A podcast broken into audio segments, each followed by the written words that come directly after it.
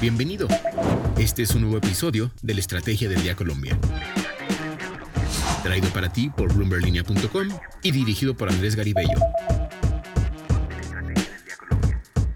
Hola, los saluda Andrés Garibello. Es miércoles y ya estamos a puertas de comenzar la Semana Mayor, con festivo los días jueves y viernes. Pero vamos a hablar sobre cuánto puede tardar usted para obtener una fortuna de multimillonario en Colombia y en América Latina. Además, la startup colombiana Truora habla en la estrategia del día sobre qué hay que tener en cuenta para que los emprendimientos les vaya bien en el mercado mexicano o al menos puedan establecerse. Bienvenidos a la estrategia del día edición Colombia. ¿De qué estamos hablando? Bueno, ¿quién quiere ser millonario? Pues creo que a muchos que nos escuchan diariamente les interesa hacerlo. Y como parte de la llegada de unos días de reflexión y descanso en Colombia, vamos con algunos de estos datos sobre cuánto tardan los latinoamericanos para ser multimillonarios. Bueno, la verdad nos queda bastante tiempo. Pero empecemos con estas cifras curiosas. Un colombiano con un salario medio, medio anual de unos 4.031 dólares tardaría unos hipotéticos 2,5 millones de años en igualar la fortuna del mayor multimillonario del país, Luis Carlos Sarmiento, dueño del grupo Aval Acciones y Valores según datos publicados por Estatista. A pesar del elevado número, los colombianos no son los que más tardarían en igualar el patrimonio de los mayores multimillonarios de su país, ya que según Estatista, un mexicano con un salario anual promedio de 7.600 dólares tardaría cerca de 11 millones de años en ser el próximo Carlos Slim, catalogado como el más rico de Latinoamérica y uno de los mayores del mundo. La fortuna de Carlos Slim, propietario de América Móvil,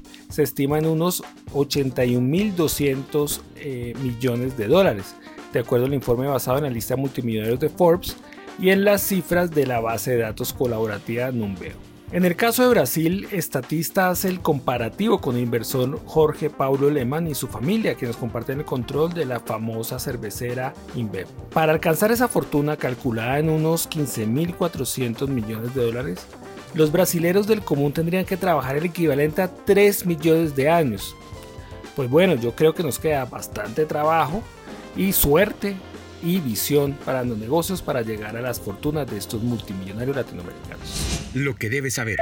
Ahora vamos con tres datos para tener presente este miércoles. El primero, la tasa representativa del mercado amanece en 3.751 pesos por dólar. El segundo dato, Colombia está entre los países mejores posicionados para los inversores en el sector de minería en el mundo. Colombia ocupa el puesto 51 entre 84 entidades en el ranking del Instituto Fraser. Lo acompañan países como Chile, Ecuador y México. El tercer dato, la más reciente encuesta de expectativas del Banco de la República muestra que aunque en abril las expectativas siguieron al alza, en la medición a 24 meses la inflación aún es inferior al 4%, techo del rango meta que maneja la junta directiva. Según los analistas, la inflación mensual de abril de este año será de alrededor del 0,77%. Sin embargo, las respuestas van dentro de un rango de 0,31% y 1.1%. El negocio de la semana. Y bueno, en el negocio de la semana vamos a hablar sobre qué deben tener en cuenta los emprendimientos colombianos para colonizar a México. Maite Muñiz, CPO de Truora, la startup que anunció esta semana que se expande a ese país, nos habla sobre las claves para aterrizar en esas tierras, uno de los mercados más grandes de Latinoamérica. Pero lo que yo considero que una empresa deberá tener al expandirse a México, en particularmente cuando vienes de otra región latina, por decirlo así, el primero es tienes que entender muchísimo tu mercado, tienes que entender cómo se comunican y a qué le tienes que vender a los usuarios. Esto pasa en cualquier país, pero deberías de ir a conocerlos, ver cómo se visten, qué hacen en sus tiempos libres, qué tipo de información recaudan, en qué tipo de empresas confían, cómo eligen proveedores, etcétera. Eso se me hace muy importante porque eso cambia mucho de país a país. Por ejemplo, en México es un mercado todavía mucho más tradicional en elegir proveedores. Colombia es un mercado que está mucho más permeado por startups de alguna manera y son más informales en el momento de hacer negocios, en ese sentido. Eh, el, el otro punto que hay que considerar es cómo y quiénes se van a comunicar con ellos. Entonces, a veces hacer las cosas presenciales ayuda, quién de tu equipo vas a tener allá, cómo vas a de alguna forma tropicalizar tus productos para ese mercado. Otro punto clave se vuelve relacionamiento. O sea, qué tipo de eventos o networking vas a poder ir o hacer para empezar a conocer más gente del medio y que sea un poquito más sencillo. Un cuarto punto, siempre hay que tener equipo local Eh, muchas empresas te dirán que no lo necesitas, pero definitivamente es un plus. Tener una o dos personas que dominen la industria, que dominen el ambiente y que los clientes se puedan relacionar con ellos y sentir atendidos por alguien local ayuda muchísimo.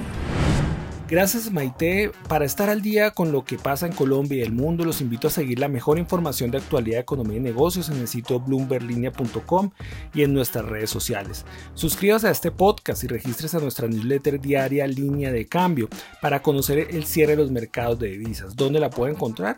Pues va a bloomberlinia.com, va a la sección mercados, hay una subsección que se llama dólar hoy, allí hace clic y ahí sale una caja en la que usted puede poner su correo electrónico. No olvide que acá está la mejor información independiente que une América Latina. Nos escuchamos mañana. Esta fue la Estrategia del Día Colombia. Dirigido por Andrés Garibello, producido por Arturo Luna y Daniel Hernández. Que tengas buen día.